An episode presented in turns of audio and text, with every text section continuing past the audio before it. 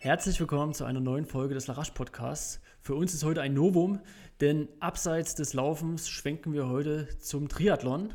Und da ist auch eine ganz nette Kuriosität eingetreten, denn ähm, es gibt eine, eine, Namensdoppelung und das nicht nur einmal, sondern zweimal in unserem heutigen Podcast. Denn ihr kennt schon Markus Herkert, grüß dich. Servus. Und wir schwenken direkt nach Miami und haben dort mit Alexander Schilling und Markus Herbst direkt die Vornamen doppelt präsent. Also es bleibt nach wie vor bei zwei Vornamen, aber insgesamt vier Personen. Das ist eigentlich äh, die, die erste Kuriosität, die, die heute so äh, besprochen wird. Also Servus Markus, Servus Alex und Grüße nach Miami. Jetzt wäre natürlich die wirkliche wichtige Frage, welches stilistische Mittel ist das im Deutschunterricht gewesen, Herr Pohle? Äh, Aki, Aki, wie heißt das, dieses? dieses Akkinimation oder sowas mit Doppel-K? Ja, also so Namensdoppelung. Aber hier Germanistikstudent, äh, Markus, was sagst du? Wir starten direkt mit Rückenwind ins Jahr 2021 und möchten euch unsere neuen Partner an unserer Seite Regulat Pro vorstellen. Was ist Regulat Pro? Auf Grundlage eines speziellen Verfahrens, der sogenannten Kaskadenfermentation, werden frische, sonnengereifte Früchte, Nüsse und Gemüse aus ökologisch-biologischem Anbau bis auf Molekülebene aufgespalten. Dadurch werden wertvolle sekundäre Pflanzenstoffe, die die Pflanze selbst zum eigenen Schutz gegen Bakterien, Viren, Pilze, UV-Strahlung und andere Belastungen bilden, herausgelöst. Das Ganze wird dann in Flaschenform abgefüllt, hat einen etwas sonderbaren Geschmack, an den man sich aber schnell gewöhnt. Die Formel ist bereits bei zahlreichen Sportlern und Leistungssportlern erfolgreich im Einsatz und zeigt sogar bei mir einen positiven Effekt. Ich nutze aktuell zwei Produkte seit ca. vier Wochen, einmal Regulat Arthro und einmal Regulat Immune und seitdem sind zumindest meine Rückenschmerzen nach Läufen reduziert. Probiert es gern aus. Hierzu gibt es einen Kennenlerncode, mit dem ihr 20% auf die Produkte von Regulat Pro erhaltet. Alles weitere dazu auf regulat.com oder bei uns in den Show. Wer studiert hier Germanistik?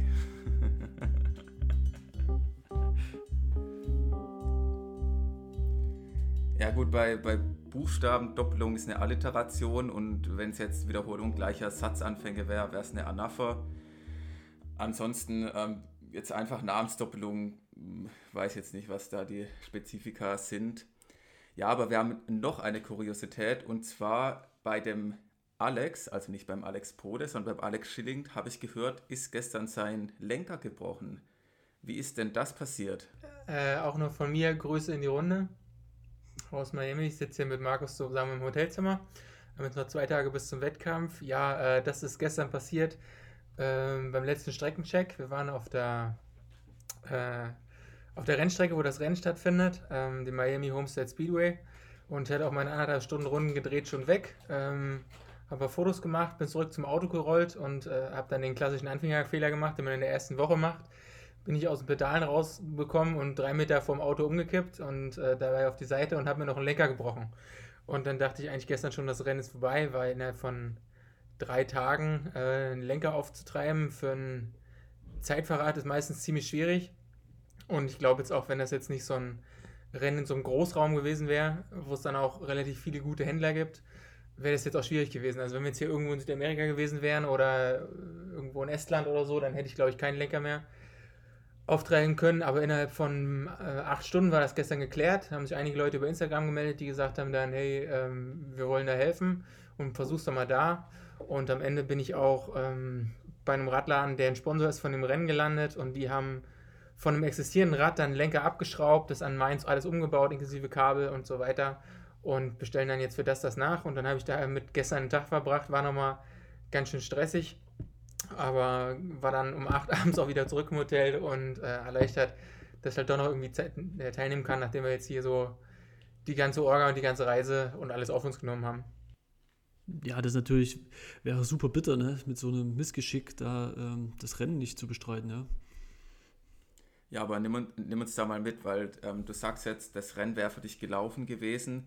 Ähm, vielleicht die, die jetzt keinen Triathlon machen, die würden halt sagen, ja gut, dann nimmst du halt ein anderes Rad. Es gibt ja einige Radläden, wo man jetzt gleich ein anderes Rad, Rad leihen oder kaufen könnte. Aber wahrscheinlich ist es dann doch nicht ganz so einfach beim ähm, Profi-Triathleten. Also ich hätte wahrscheinlich schon, im, im, Notfall, im allerschlimmsten Notfall hätte ich es auch noch auf dem anderen Rad bestritten.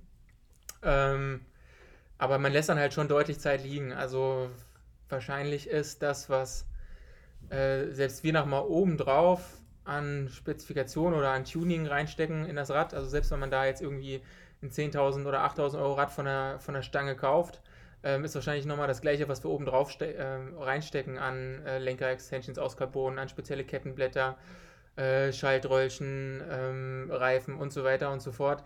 Ähm, und das dauert Monate bis vielleicht Jahre lang, dass da mal die Sitzposition richtig passt.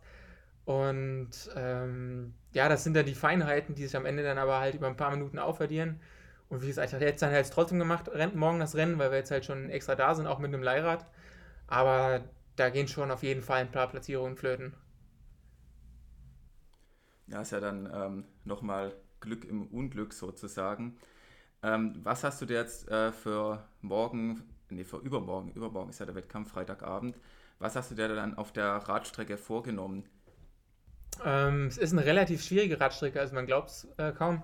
Das ist zwar auf einer ähm, Autorennstrecke, ähm, aber wir fahren nicht wie in Amerika klassisch ganz außenrum, also auf der Außenbahn und immer nur Kopf runter und ähm, möglichst die Linie halten, also wie auf der Radrennbahn, sondern wir nehmen auch das Infield mit, also die, ähm, so wie man das, sage ich mal, von der Formel 1 Strecke kennt, ähm, haben nur 17,5 Runden und das Schwierige daran ist gar nicht unbedingt, ähm, dass die Kurven so unglaublich schwierig sind. Ähm, die, von den Kurven kann man eigentlich alle, außer vielleicht zwei, auch in der Aero-Position fahren. Ähm, das Anspruchsvolle ist, denke ich, dass es sehr windig ist im Moment und man halt auf jeder Runde, die halt so drei Kilometer hat, vier, fünf Mal einen kompletten Richtungswechsel hat. Also immer von kompletten Rückenwind in kompletten Gegenwind reinfährt und dann halt immer wieder aus dem Sattel geht, voll die Spitzen tritt und das zieht auf Dauer halt Kraft, dass man sozusagen relativ schlecht in den Rhythmus kommt. Ähm, ja, und versuche mir halt morgen vorzunehmen, da doch relativ gleichmäßig durchzukommen und nicht äh, alle Körner direkt am Anfang in der ersten Runde zu verschießen, aus jeder Kurve voll rauszugehen, ähm, weil es sonst hinten raus beim Laufen halt eng wird.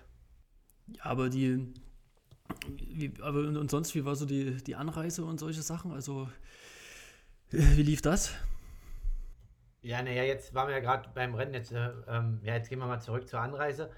Ja, es war schon sehr turbulent ähm, und das lag aber eher an den deutschen Behörden oder den deutschen Flughafenpersonal. Wie ihr ja wahrscheinlich schon wisst, aus, dem, aus der Leichtathletik brauchen Athleten, wenn sie nach Amerika kommen, ein sogenanntes NIE-Formular was heißt, heißt, ähm, dass ein nationales Interesse besteht, dass der Sportler hierher kommen darf. Und dieses Formular, das gibt es aber eigentlich, ja, gibt es halt nicht. Ne? Das wird halt immer gesagt und auch in den Medien propagiert, aber im Endeffekt ähm, an die Amerikaner dann quasi bei der Einreise hier den Namen zu stehen. Da steht dann, okay, der Name darf einreisen, ist genehmigt. Und ähm, der, wer nicht genehmigt ist, wird wahrscheinlich abgewiesen. Aber das wurde jetzt quasi komplett nach Europa verlagert, sodass man halt fast gar nicht ins Flugzeug einsteigen kann.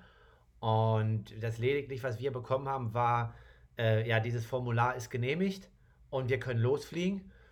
Ähm, ja, und dann ist man natürlich, denkt man erstmal, ja, okay, das geht alles klar und es läuft. Und ja, aber aus dem Außen oder von anderen Leuten, die schon mal in Amerika waren, die sagen dann, oh, ob das wirklich so easy ist, da hat man dann schon Bedenken. Und glücklicherweise hat der Alex Schilling, der jetzt hier neben mir sitzt, ähm, dieses Formular schon mal extern beantragt bei der amerikanischen Botschaft für aber einen späteren Zeitpunkt.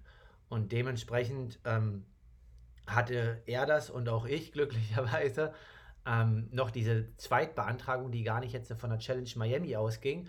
Und ohne diesen glücklichen Zufall, dass er da äh, für den Ironman in Tulsa im Mai das beantragt hätte, die Einreise, äh, wäre ich definitiv in Berlin nicht in den Flieger gekommen. Also ich habe zweieinhalb Stunden am Flughafen gestanden, hatte natürlich dieses Formular nicht mit, musste das irgendwie in meinem Outlook suchen und so weiter. Und ja, hatte dann äh, noch 40 Minuten, um Radkoffer und Rad und alles abzugeben. Und das wird wahrscheinlich auch das gleiche gewesen sein, was bei Frodeno dann in Spanien irgendwie fehlerhaft war, dass er dieses Formular nicht hatte und nur diesen Einladungsbrief von der Challenge. Aber das liegt nicht an Amerika, sondern das liegt einfach ja, ähm, am deutschen Flughafenpersonal. Und die anderen, die nach Amerika einreisen, die haben dann meist so ein Schreiben von ihrem Arbeitgeber, da ist ein Stempel drunter, dass der und der jetzt hier arbeitet und so. Und wir kommen dann einfach hin als Sportler und sagen, ja, wir machen hier einen Wettkampf, Challenge Miami so. Ne? Das ist halt irgendwie so ein bisschen, ist nicht fassbar für die Leute, die dort einschenken. Die denken halt, die erzählen ja was vom Bären halt. Und ja, dann ist es halt einfach mal zu sagen, okay, du steigst nicht in den Flieger ein. Ja, die Behördengänge, das ist natürlich schon, schon schwierig, wenn das nicht richtig abgestimmt ist, aber Gott sei Dank hattet ihr noch äh, diese, diese Mai-Option irgendwie geplant, ja? Äh, was hat es damit auf sich eigentlich? Ähm, das sozusagen ist das jetzt folgendermaßen. Äh, für das Rennen hat uns ja der Challenge-Veranstalter ähm, gesagt, er übernimmt Beant die Beantragung von der Ausnahmegenehmigung. Ähm, und ich habe dann einfach mal erst über die Botschaft in Leipzig und dann über die Botschaft in Berlin versucht, das schon mal auf eigenem Wege zu machen, um rauszufinden, ob man das vielleicht auch selber machen kann, wenn es ein anderes Rennen ähm, betrifft. Und ähm, habe das dann auch hinbekommen, aber wie gesagt, ohne diese separate Beantragung. Also wenn ich mich auf einen Veranstalter verlassen hätte, der das ja nicht mit Absicht gemacht hat, aber trotzdem äh, wären wir halt nicht gereist. Dann hätten wir halt auch am Flughafen festgehangen. Und jetzt hat man äh, gehört, Jan Frodeno hatte auch äh, Probleme bei der Einreise. Habt ihr da was mitbekommen? Ähm, wir haben nicht mehr mitbekommen. Denken halt auch bloß, dass es an, sage ich mal, dem gleichen Prozedere der gelegen hat, dass ihm da, sage ich mal, ein direktes Schreiben von der Botschaft gefehlt hat. Ähm, aber nichts Persönliches. Ich hatte ganz kurz mit seinem Manager, dem Felix Rüdiger, am Freitag telefoniert, wo rauskam, dass er nicht reinkommt. Der hat mich noch gefragt, wie das oder wie ich das gemacht hatte. Ähm, und dann werden sie es wahrscheinlich auch noch selber hinbekommen haben in der Zeit die haben ja inzwischen auch äh, ein bisschen Übung und ein bisschen Connections.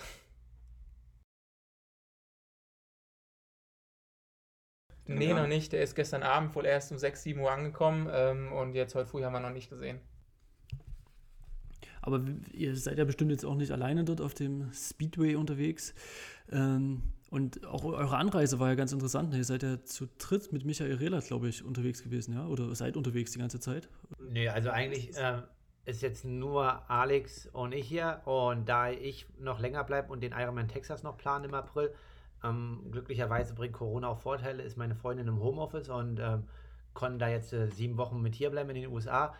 Und ähm, ja, weil wir es ja schon beschrieben haben und auch andere Leute mitbekommen, dass die Einreise sich so schwierig ereignet, habe ich entschieden, halt einfach ähm, aufgrund der fehlenden Rennen in Europa halt jetzt noch äh, nach dem Rennen hier zu bleiben.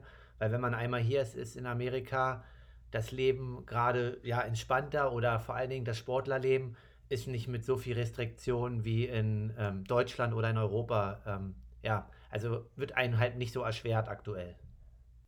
Okay. Und ansonsten, ja, die, die, die Stimmung, wie, wie ist das? Ne? Ich meine, es ist ein Rennen seit Ewigkeiten. Ihr seid letztes Jahr, glaube ich, nur den, den Leipzig-Triathlon irgendwie geraced. Und ähm, wie ist das so? Ihr seid jetzt über eine Woche schon da.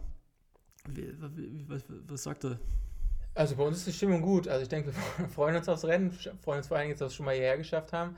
Ähm, die ganzen internationalen Startler müssen jetzt seit einer Woche hier im Hotel sein. Dann kommt man auch mit dem einen oder anderen mal ein Gespräch. Ich denke, freuen sich alle.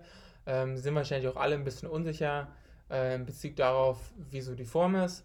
Weil, wie gesagt, alle länger keine Rennen gemacht haben oder zumindest deutlich weniger. Und weil das auch noch ähm, mit 1,6 Kilometer Schwimmen, 60 Kilometer Rad ähm, und 16 Kilometer Lauf eine relativ exotische Strecke ist ähm, die keiner so genau einschätzen können, kann, die so zwischen olympischer Distanz und Mitteldistanz liegt und ähm, die Temperaturen auch nicht ganz ohne sind. Also schon so ein paar Variablen, wo jeder so ein bisschen unsicher ist, äh, was man noch nicht ganz geübt hat.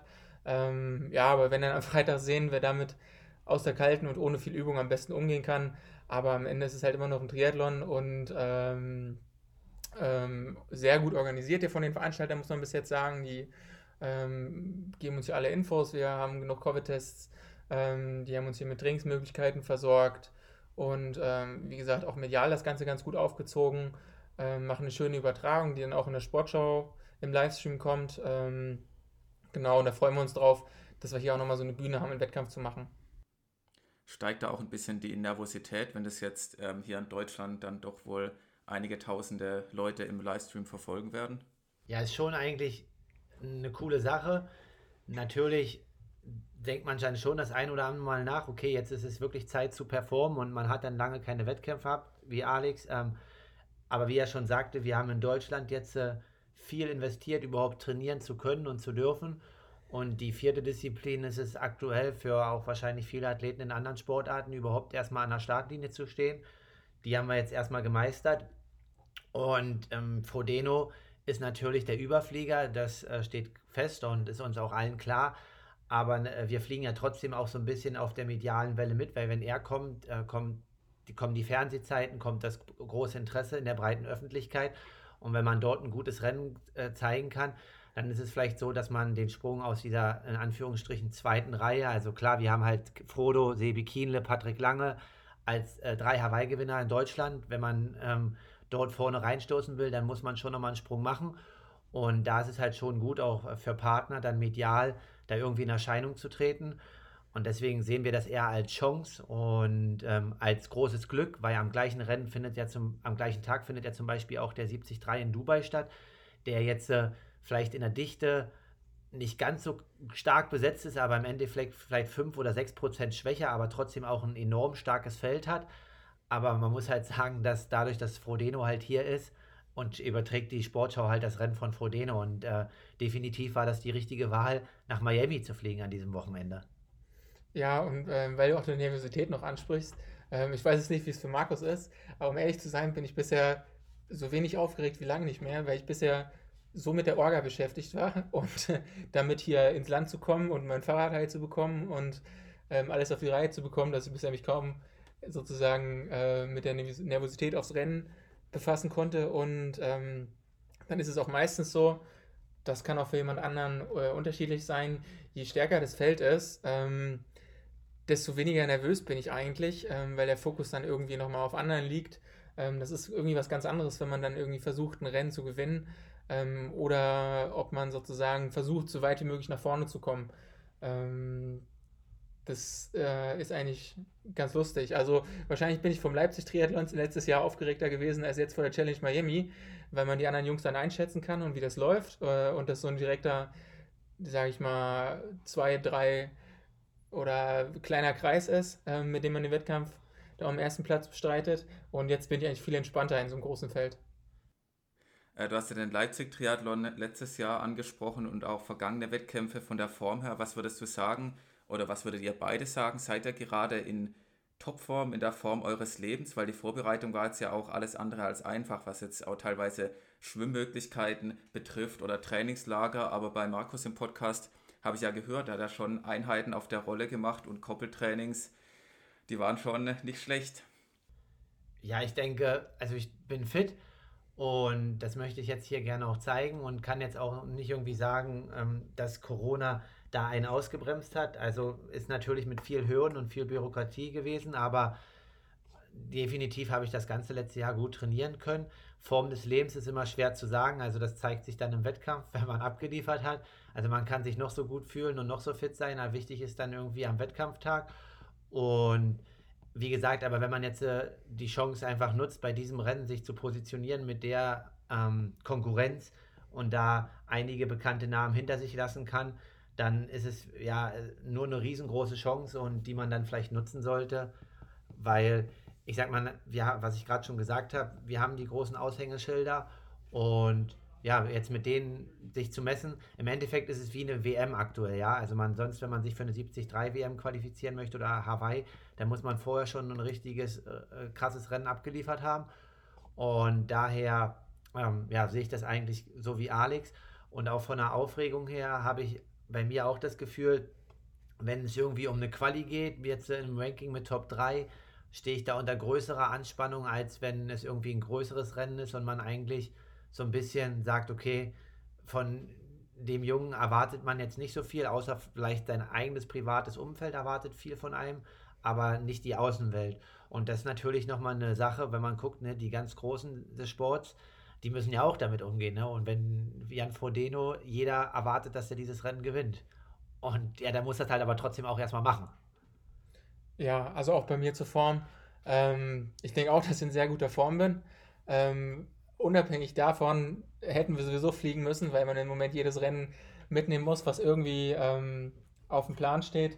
Äh, meine größere Sorge war jetzt, wie gesagt, nach dem ganzen Stress auch, eher, auch zu Hause, ähm, ob ich mich nur rechtzeitig bis zum Wettkampf erhole. Das ist gerade das Entscheidende, ähm, ob ich die Form auch zeigen kann.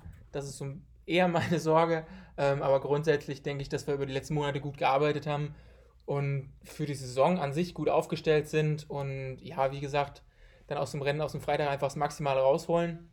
Und wir beide, weil wir einfach im Moment da noch in der zweiten Reihe stehen und auch in den USA sind, wo uns vielleicht keiner so groß kennt, ähm, da auch mit relativ wenig Druck rangehen können und ähm, eigentlich nur gewinnen können.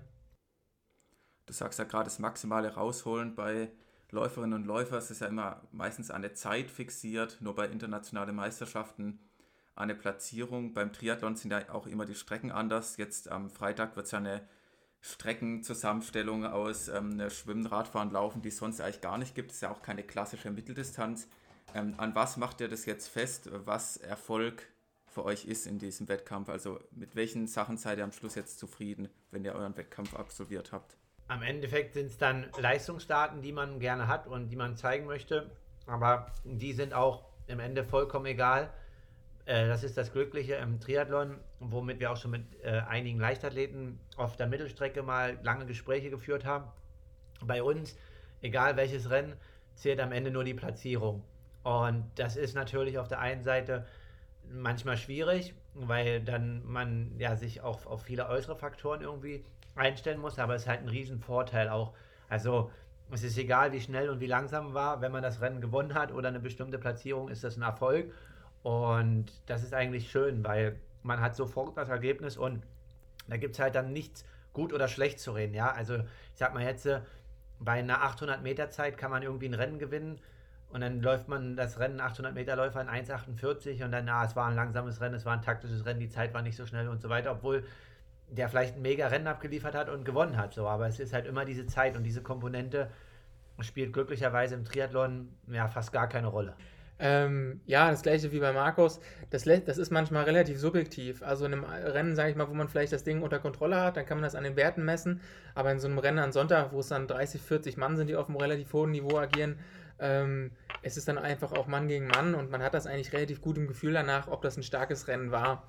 Ähm, die, wie gesagt, die Werte wissen wir vorher nicht, weil das in so einer komischen, in so einem komischen Distanzbereich liegt, ähm, der sich nicht 100% einschätzen lässt. Das heißt, kann man auch bloß schätzen ähm, und nicht mit anderen Halbdistanzen oder so weiter vergleichen. Und deswegen ist das wirklich mehr als sonst äh, ein Rennen Mann gegen Mann als jetzt ein Rennen krass äh, gegen die eigenen Werte aus der Vergangenheit. Und weil ihr vorher schon die Sportschau angesprochen hattet, habt ihr schon äh, von der Redaktion irgendwie Anruf bekommen und die haben euch schon befragt, äh, wie ihr das Rennen einschätzt und was weiß ich alles dazu? Also gerade, ich, ich weiß gar nicht, was überträgt, wisst ihr das? Dirk Froberg oder? Äh, genau, Froberg und Ralf Scholz. Ralf, Ralf Scholz, okay. Nee, haben wir jetzt keinen Anruf bekommen. Ähm, ich glaube, die haben das auch jetzt erst ein paar Tage vorher klar gemacht, wo klar war, Frodo steigt jetzt in den Flieger.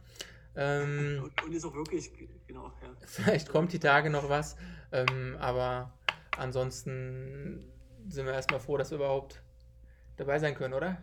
Ja, also ich denke, wenn das dazu kommt, dass man ein sehr gutes Rennen abliefert, der Ralf Scholz ist ja schon auch im Triathlon vernetzt und glücklicherweise ist es ja nicht mehr wie vor 15 oder 20 Jahren.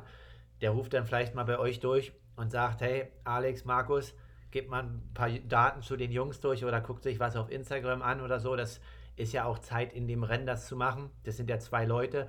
Ähm, ich denke, dass der Fokus da schon auf ähm, Jan liegt und auch aus deutscher Sicht vielleicht auch auf Andy Dreiz, der ja jetzt auch in Daytona eine äh, Top 10 gemacht hat.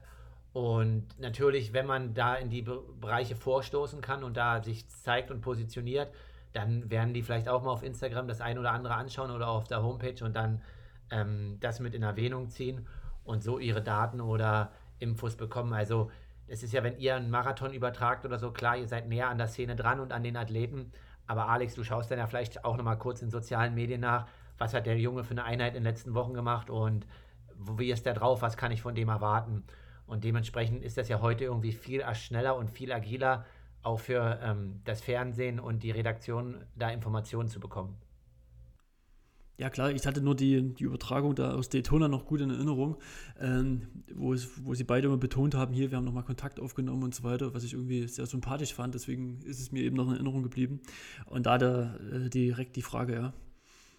Weil ihr natürlich jetzt, was die Startlisten betrifft, äh, jetzt nicht so die Hochkaräter seid, äh, muss man glaube ich so sagen, aber ja trotzdem aus deutscher Sicht äh, total cool ist, dass ihr da dabei seid, ja.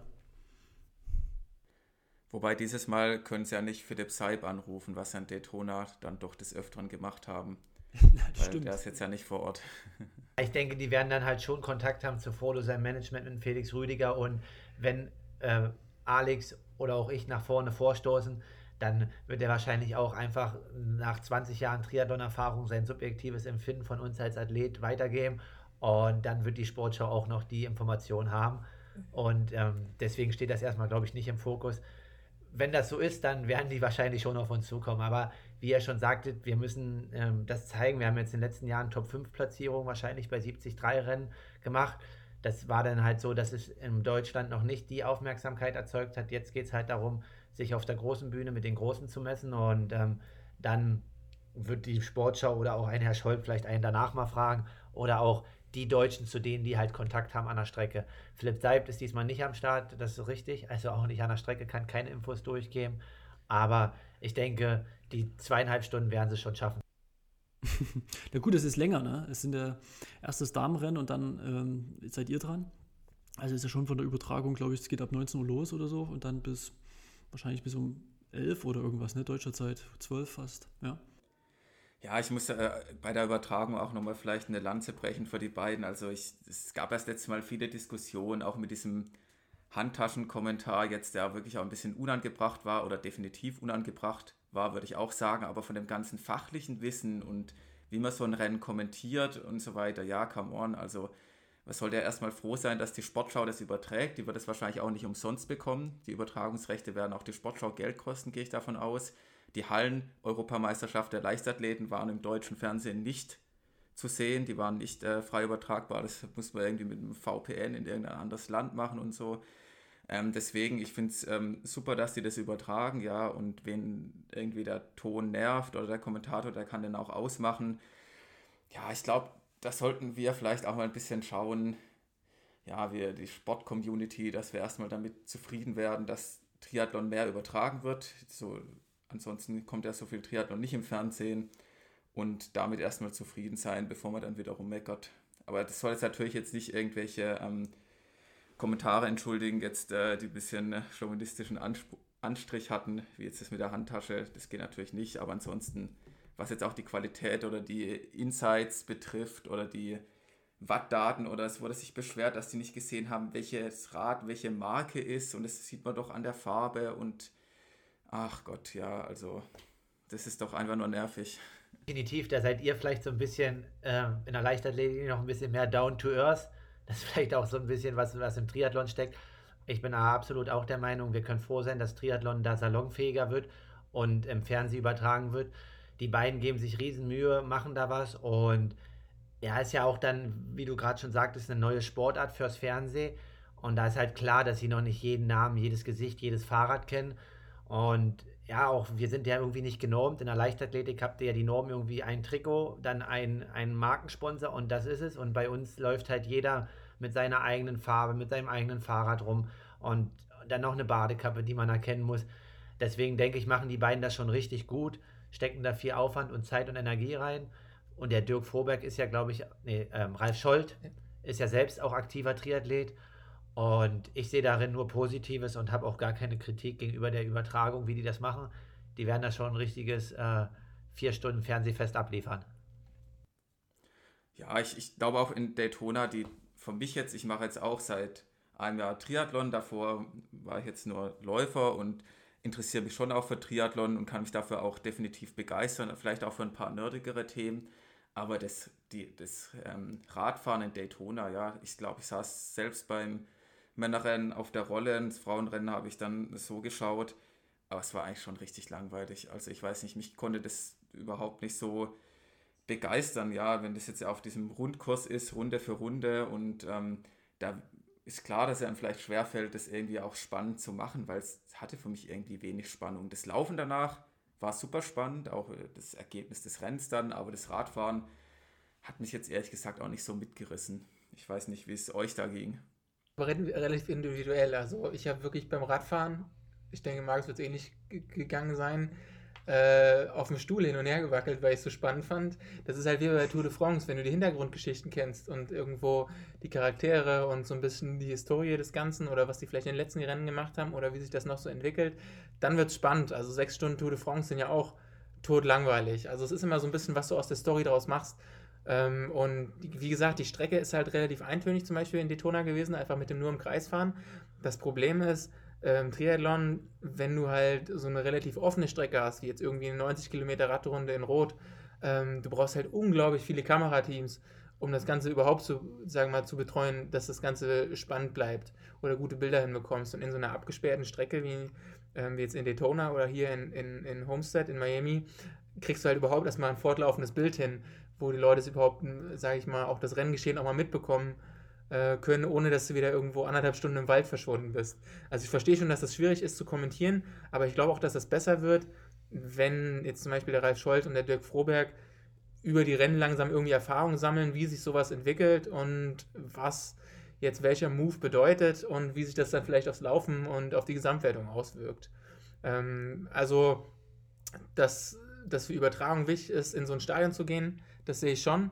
Und wenn man das dann vielleicht da gut gemeistert hat und mal ein schönes Produkt draus gemacht haben, also die machen am Ende jetzt auch so eine Highlight-Show von 40 Minuten raus, Männer, Frauen, Rennvorberichterstattung und die kommt dann auch in den USA in NBC im Fernsehen, ähm, dann wird das auch spannend. Ähm, und, aber ich kann verstehen, dass wenn man das das erste Mal sieht, da 80 Kilometer im Kreis fahren schon schwierig ähm, sind, ähm, da Interesse zu schaffen. Also das ist, was Alex gerade sagt, so natürlich würden wir auch alle das cooler finden, ein normales Rennen irgendwie wie Rot oder Kraichgau als 73 in Deutschland, wenn der live im Fernsehen übertragen werden würde. Aber ich habe keine Ahnung, was das Medienbudget bei der Tour de France ist. Es wird aber nicht gering sein. Und das müsste man ja dann quasi für diesen ein- oder zwei Tageswettkampf dann auch irgendwie erstmal ermöglichen keine Ahnung, wie viele Fernsehteams man braucht, um da 90 Kilometer zu übertragen mit verschiedenen Radgruppen und so fort weiter. Das ist natürlich spannender, aber vielleicht sieht man das auch einfach als Chance.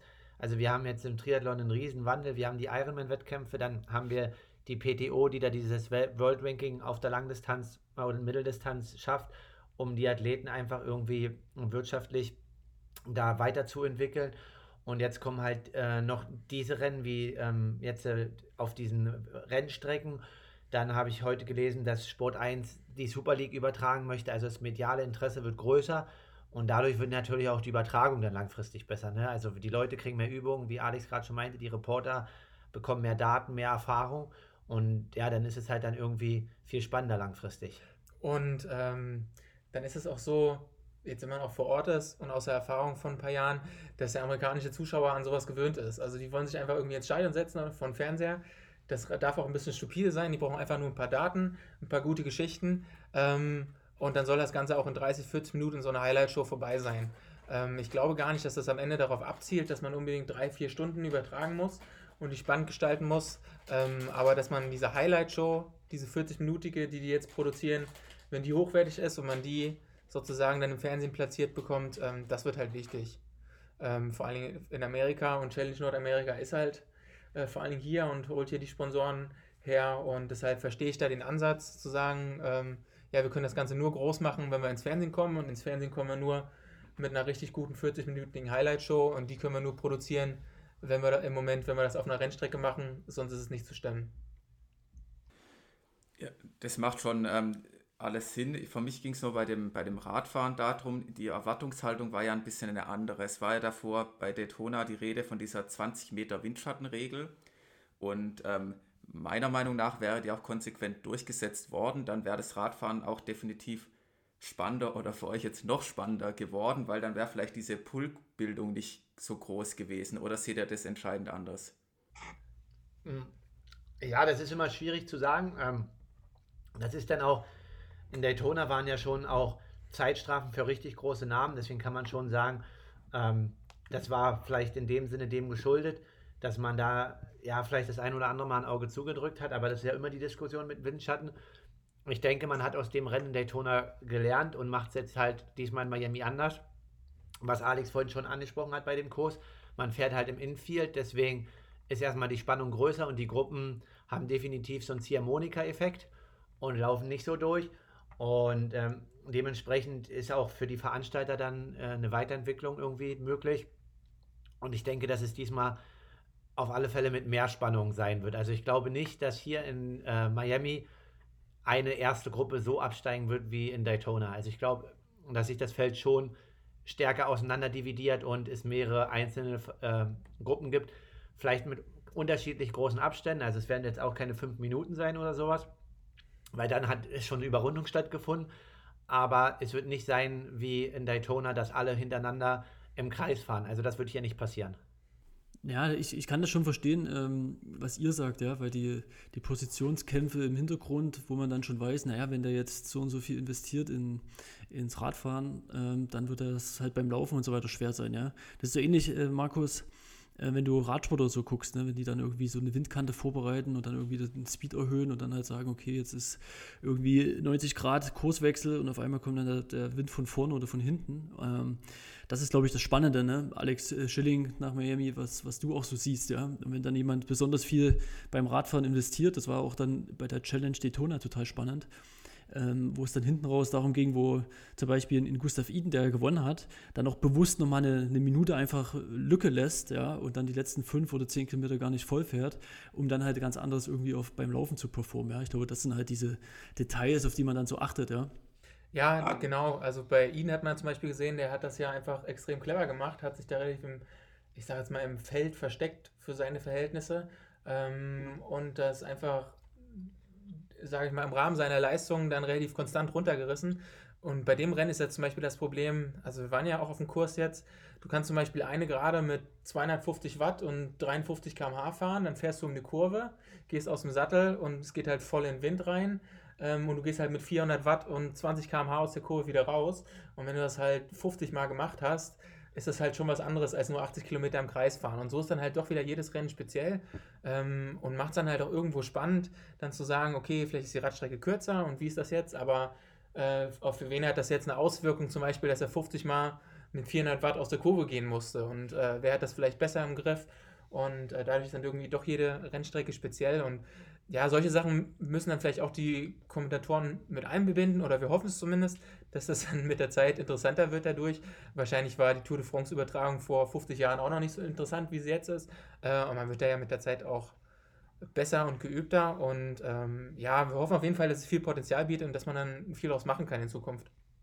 Ja, das, ist ja genau auch dort die Kritik, die, glaube ich, da auch von, von Pushing Limits kam, ne? dass mit einem Experten an der Seite, der weiß halt, das irgendwie einzuschätzen. Und das, was du gerade sagst, Alex, äh, ist ja auch habe ich jetzt auch noch nie gehört, ja. Auf so einem Oval, wo du als Zuschauer denkst, na, die fahren nur im Kreis, äh, ist es halt nicht so. Und, und man weiß ja auch aus der Leicht Leichtathletik heraus, wenn du da auf der Bahn bist und einmal hast du Gegenwind, das nächste Mal Rückenwind, das ist halt total krass, ja. Und das hat schon hat einen Einfluss.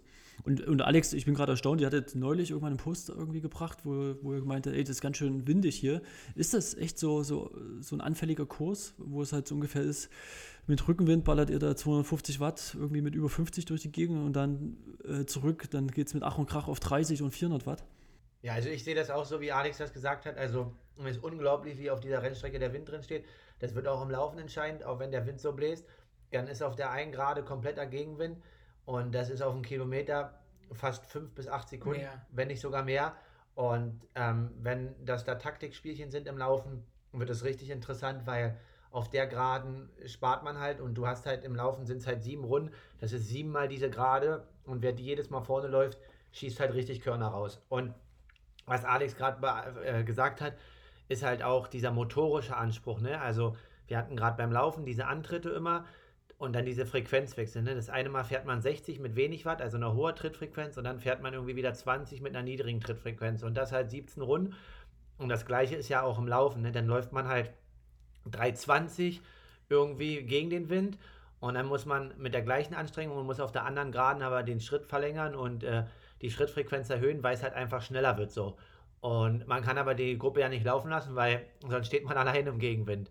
Also das ist nicht so ohne und hat auf alle Fälle schon den, die eine oder andere taktische Finesse, die es sonst irgendwie nicht in den Rennen gibt.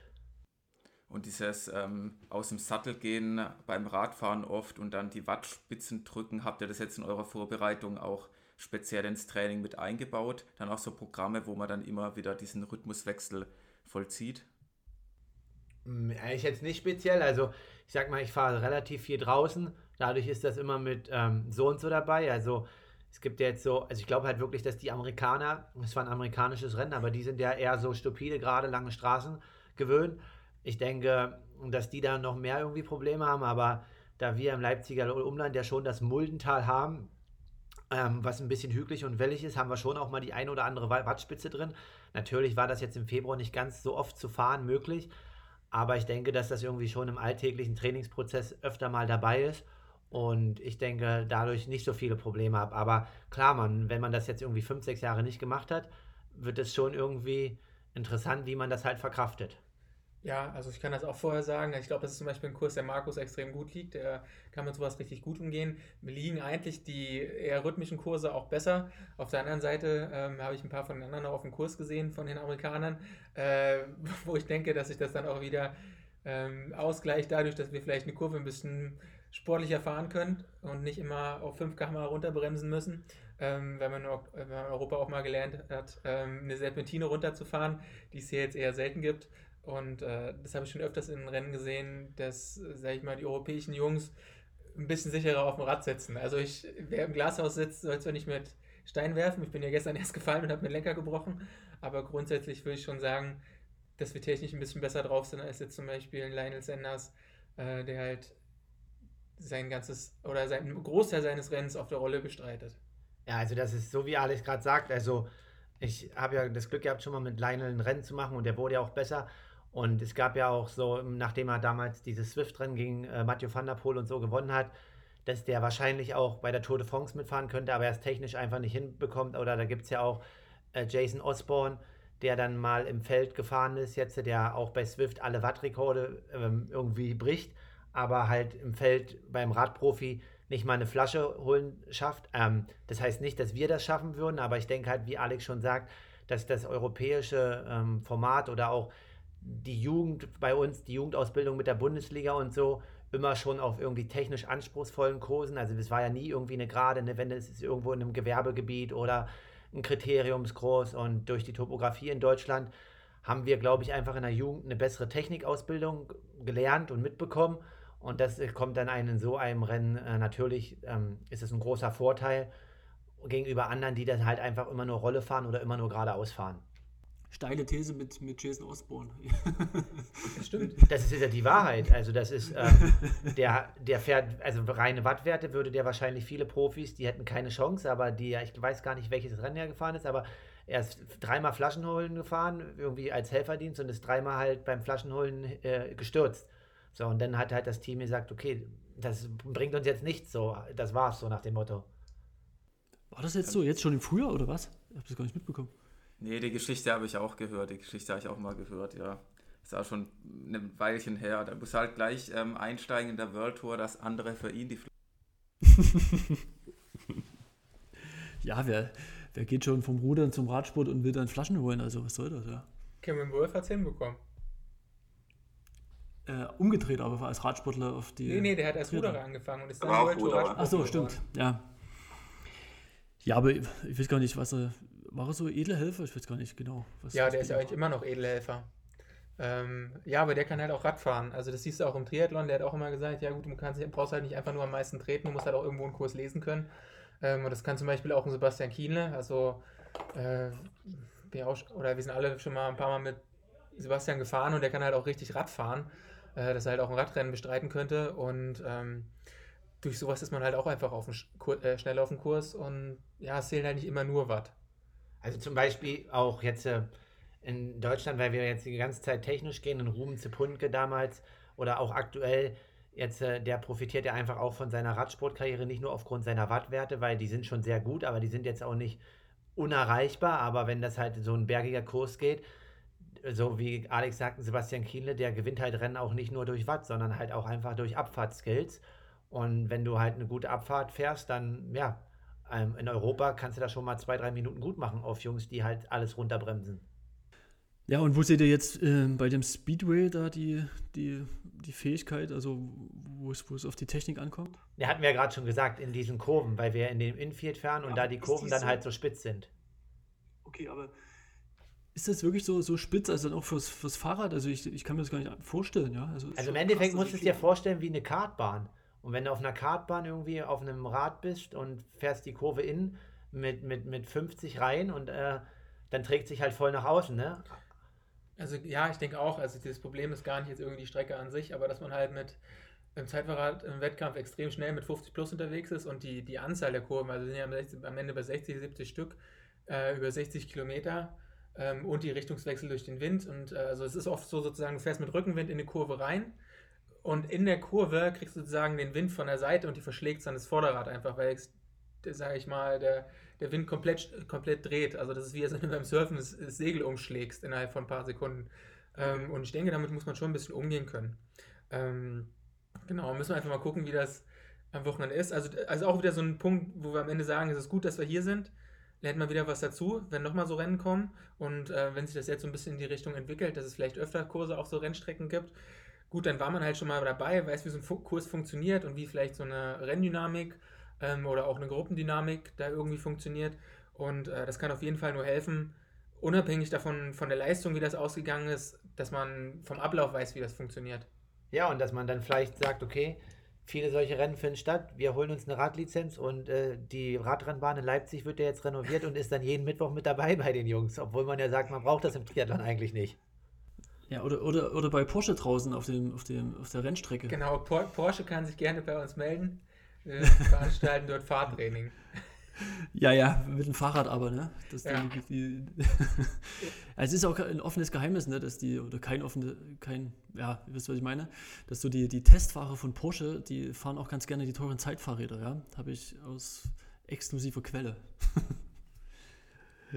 also die fahren die, die, die teuren S-Works-Dinger und so, ne? Und äh, das heiße End muss es dann auch ähm, beim Training halt sein, ja. Ähm, aber was, was ich mich noch frage, wenn ihr könnt ja dann, es ist ja eine Rennstrecke, auch so vor den Kurven und so weiter, auch fett anbremsen und dann auch so innen vorbeigehen. Es gibt ja irgendwie vom Reglement irgendwelche anderen Sachen jetzt im Triathlon oder ähm, ist das dann so, wie es sich ergibt? Also ihr kennt das ja, ne? Man kommt am Windschatten rein, bremst halt 20 Meter später, weil der eine dort irgendwie viel früher auf der Bremse ist und, und bremst sich dann in der Kurve vorbei, so wie beim Motor. Genau, also es wird halt, um ehrlich zu sein, das ist auch wieder so ein Punkt, es wird halt relativ schwierig, ähm, weil es aufgrund der Kürze der Rennstrecke wahrscheinlich auch schon zu Überrundungen kommt und halt an einer Gruppe vorbeizugehen. Also normalerweise ist ja die Regel, wenn du an einer Gruppe vorbeigehen willst, musst du ja komplett vorbeigehen. Also wenn du als sieben Mann genau. mit zwölf Meter Abstand fahren, hast du ja mit ein bisschen Spielraum musst du ja ungefähr 100 Meter bis zum ersten aufholen und vorbeigehen. Das heißt, du musst schon eine ganz schöne Weile äh, härter in die Pedale treten, damit du sozusagen von Position 8 auf Position 1 kommst. Du darfst dich ja nicht zwischendrin einscheren zwischen den anderen. Ähm, und dadurch, dass die Geraden eigentlich so kurz sind, ist das schon relativ schwierig jetzt. Also eigentlich lässt sich die Regel fast nicht sauber durchhalten, weil die Gerade zu kurz ist, um an so einer Gruppe überhaupt sauber vorbeizukommen. Und ich glaube eher, dass es ein relatives Durcheinander wird im Vergleich zu sonst, ähm, was so die Abstände angeht. Ähm, also ich hoffe, dass die Kampfrichter da mit ein bisschen Augenmaß vorgehen und einfach äh, ich sag mal, nach bestem Ermessen danach entscheiden, dass man sieht, okay, hier legt es einer drauf an und hier ist einfach einer nur zufällig jetzt gerade nah dran, einfach weil der Kurs jetzt darauf hinausläuft, dass er vielleicht in der Kurve anbremsen musste und dann auf irgendjemand anderen ausrollt, aber der hat es jetzt nicht darauf angelegt, Windschatten zu fahren.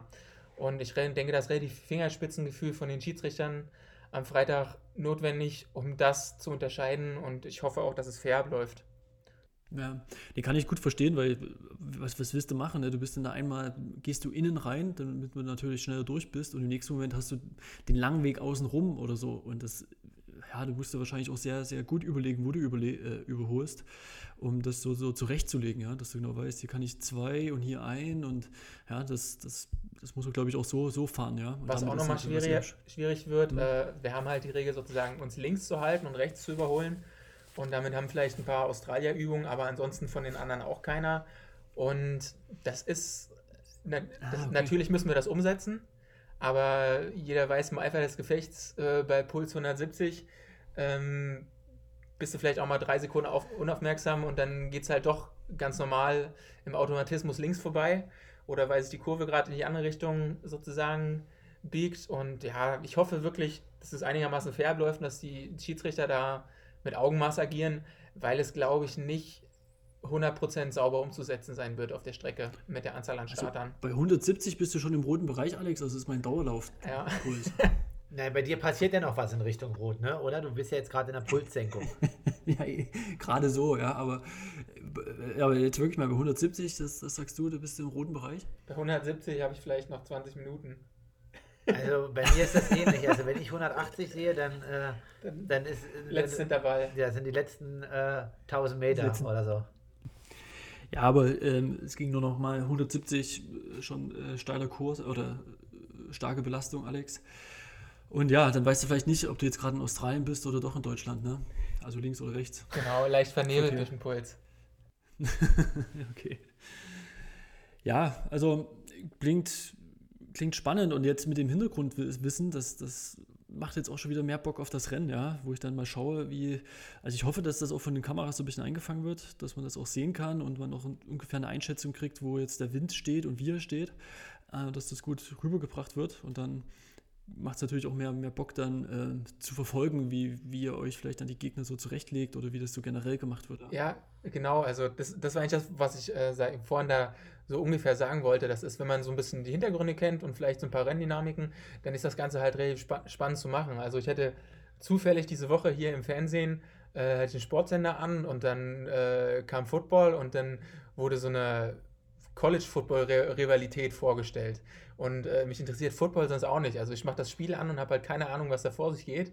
Und dadurch, dass so eine schöne 10, 12-minütige Einleitung kam mit Historie und bei dem Spieler müssen jetzt auf das achten und das ist denen seine Geschichte, hatten die mich halt irgendwie auch im Boot und äh, dann habe ich erstmal angefangen zu gucken und war halt irgendwie bei der Sache dabei. Also wenn man die Sachen halt sauber erklärt und irgendwie eine Geschichte dahin bekommt und die Leute mit ins Boot holt, ich glaube, dann kann man auch aus so einem Kurs was machen. Ja, das ist doch, ist doch was. Wir werden sehen, was am, am Freitagabend so von sich geht. Äh, von sich geht, oh Gott. Ihr wisst, was ich meine. Ist schon hier ein bisschen später. Ähm, trotzdem die Frage, was, was schätzt ihr, wie wird das Rennen ausgehen? Äh, sowohl bei den Damen als auch bei euch, bei den Herren. Ähm, ja, bei den Damen habe ich mich jetzt äh, unglücklicherweise nicht so viel mit beschäftigt, also weil ich ja mehr mit meinem Rennen beschäftigt war und ähm, ja, ich bei den Herren möchte ich einfach gar keine Prognose aus, abgeben. Also ich gehe halt davon aus, dass Frodo gewinnt, okay? Das kann ich jetzt hier schon mal so sagen. Bei den Frauen wird es sein, dass Anne Haug, äh, Lucy Charles oder auch Paula Findlay wieder natürlich vorne irgendwie das Rennen bestimmen werden. Aber bei den Herren ähm, ist es, glaube ich, ja danach relativ offen. Also klar, äh, es wird schon einer der Bekannten noch vorne mit reinkommen oder viele Bekannte, aber sonst ist es sehr, sehr offen und ich denke auch ähnlich wie in Daytona wird es hier in Miami zu der einen oder anderen Überraschung kommen, die man halt nicht so erwartet. Ich kann mich da auch was anschließen. Ähm, bei den Frauen sieht das schon so nach den Big Three aus, also Anna Haug, Lucy Charles und äh, Paula Findlay, die ja auch einfach 1, 2, 3 so bei einer 73 WM oder vielleicht auch mal in Kona auf dem Podium stehen können. Ähm, wie gesagt, wenn einer von denen einen schwachen Tag hat, dann kann auch jemand anders vorkommen, aber die drei sind da schon wahrscheinlich eine Liga für sich. Ähm, und wie, wie Markus auch bei den Männern, Frodo ist der große Favorit, aber danach ist das komplett offen und äh, da gibt es sehr viele Jungs, die die Chance aufs Podium haben oder wie gesagt dann auch die Top Ten sich komplett durchmischen können. Hm. Aber, was, aber dadurch, dass ihr auch gerade das, das Windproblem so, so stark gemacht habt, auch beim Laufen, dann könnte das ja auch, also ich weiß gar nicht, ob ein Ausreißversuch oder so, so, so spannend ist, ja. Also so ein kennt man ja von, von Frodo, dass er auch manchmal so ein Rennen ganz von vorn bestimmt. Also die Taktik dürfte trotzdem sehr spannend sein, ne, die er da wählt. Ja, denke ich auch. Also es ist auf jeden Fall mehr Taktik drin, äh, als man das sonst im Triathlon gewohnt ist. Wo man dann auch einfach aus den Augen, aus dem Sinn ist, wenn man halt irgendwie in einem Kurs wie Kraichgau, wo man immer bloß so ein paar Minuten vielleicht mal jemanden sehen kann, dann ist man einfach weg und der dahinter kann auch nur sein Rennen machen. Ähm, aber hier arbeitet man halt gegen ein großes Feld, was einen auch die ganze Zeit sieht dann irgendwo. Und das ist halt nochmal spannend. Und vielleicht gibt es ja auch dann so, so taktische, gibt es sowas im Triathlon, so, so, äh, wo man sich jetzt sagt, jetzt arbeiten wir jetzt irgendwie mal die nächste Stunde zusammen oder die nächste Dreiviertelstunde, um jetzt irgendwie hier gemeinsam irgendwie die Verfolgung aufzunehmen? Also das, das könnte ja so ein bisschen schon in, in Richtung Rad reingehen, ja, also wie es beim, beim Radfahren ist auch dann vielleicht beim Lauf, ja, hier Abwechslung auf den Gegengeraden, wo, wo halt mal zehn Sekunden irgendwie der Kilometer langsamer bestritten werden kann oder also das gibt es eigentlich nicht so, ne? Also klar gibt es das mal auf der 73-Distanz oder auf dem Ironman, dass man sagt, okay, man macht jetzt was mit auf dem Rad zusammen, aber und auch auf der Kurzdistanz spricht man sich sonst ab, aber das ist jetzt eigentlich nicht üblich. Aber dieses Rennen wird, ich glaube, das taktischste Rennen werden, was ich je in meinem Leben gemacht habe. Also ein, einfach aufgrund des Laufens und des Radfahrens durch diesen ständigen Windwechsel. Weil das habe ich so noch nicht erlebt und ähm, deswegen denke ich, dass es ja von der Taktik her maßgeblich entscheiden wird. Das haben wir doch relativ stark ausgearbeitet und das, das freut mich jetzt, dass wir da so ein bisschen tiefer reingegangen sind. Ähm, Markus, hast du noch was? Nee, ich bin auf jeden Fall gespannt, wie es am Freitag ausgehen wird und freue mich auch schon, ne, das Rennen dann live im Fernsehen verfolgen zu können. Und, und es freut mich jetzt in dem Podcast, Markus, dass wir dich abgeholt haben, dass du nicht diese Daytona-Langeweile jetzt schon im Kopf hast, sondern jetzt total weißt, ey, das wird hochgradig spannend. Ja, ich glaube, da hast du mich falsch verstanden. Also ich fand es jetzt ja auch nicht so langweilig, aber die, die, die Ankündigung im Vorfeld mit den 20 Meter Windschatten war ja eigentlich so, dass auf der Radstrecke im Prinzip sich noch alles ändern kann und dann ist danach doch auch dem, ähm, oder während dem Rennen, dem Harald Funk, dem Vater von Frederik Funk, das Messer da das Messer zwischen den Zähnen im Triathlon-Szeneforum, ja. Weil sein Sohnemann seine Radperformance nicht ausspielen konnte, weil die vorne alle Windschatten fahren und hier und da. Und ja, es war im Vorfeld eigentlich so ein bisschen, hatte ich mehr das Gefühl, es könnte sich auf der Radstrecke mehr entscheiden. Es waren auch Spekulationen, dass manche mit drei Minuten Vorsprung vom Rad gehen können, die jetzt besonders viel Watt drücken. Aber es war ja am Ende nicht so. Deswegen, da war vielleicht meine Erwartungshaltung an das Rennen die falsche. Ach, weil die ja, also, kompakt. Er hätte es schon nach vorne schaffen können. Also Ditlev ist ja an ihm vorbeigefahren. Er hätte ja bloß mitfahren müssen. Ditlev ist ja nach vorne gefahren. Also äh, hat er das Ding ja selber in der Hand gehabt. Und muss er halt ein bisschen härter Rad fahren. Klingt so einfach. Kannst du mal ins Triathlon-Szene-Forum reinschreiben. ja, aber nee, ich, äh, ja, das, ich bin jetzt gedanklich jedenfalls sehr, sehr heiß und ähm, das werde ich auf jeden Fall konservieren. Und konservieren sollte auch die gute Form.